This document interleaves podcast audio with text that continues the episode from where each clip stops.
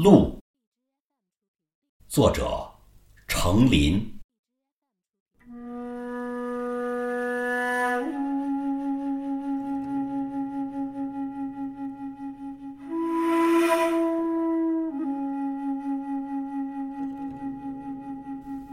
雨点儿砸在地上，发出猛烈的噼里啪啦的声响。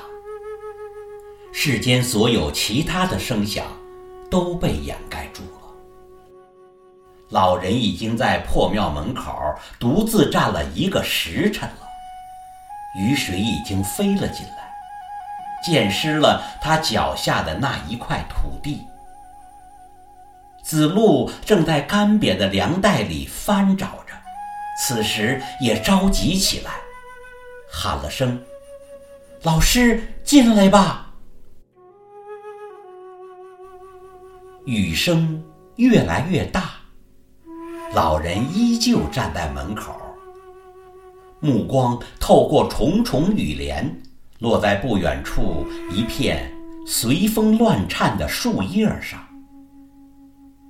远方是空无一人的荒野。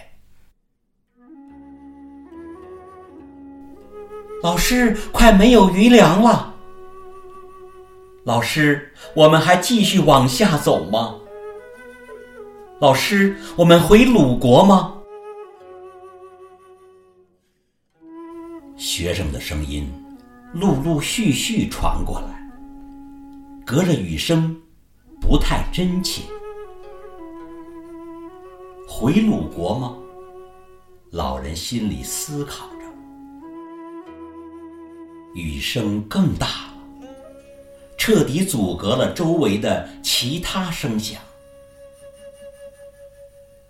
他想起他们前几天在楚国经受的冷落，想起在宋国时为了躲避追杀而不得不乔装打扮逃跑时的慌张，想起有一次和学生失散，独自站在城门口被人唤作丧家犬的落魄。他苦笑了下，心想：“我可不就是只丧家犬，还是一只快被饿死的丧家犬。”隔着雨幕，那片随风乱颤的树叶儿，颤抖得更厉害了，似乎下一秒就会被疯狂的雨水打落下来。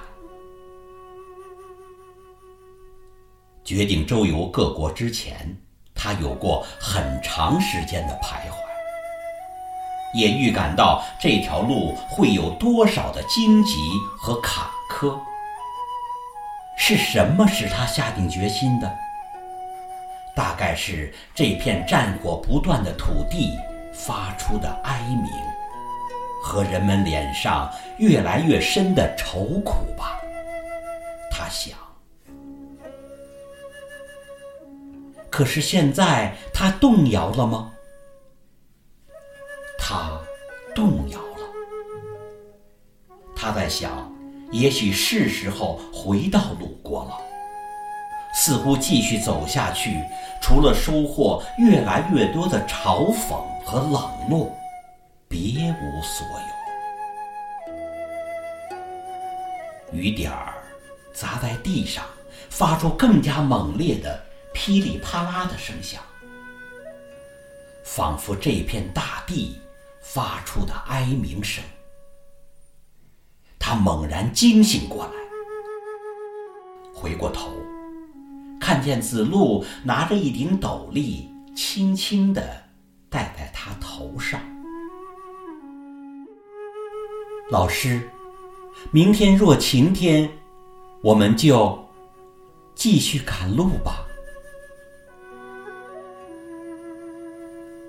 点点头，看见那片树叶儿还在狂风暴雨中颤抖着，却始终不曾落下来。明天继续赶路吧。他的目光落在了更远的地方。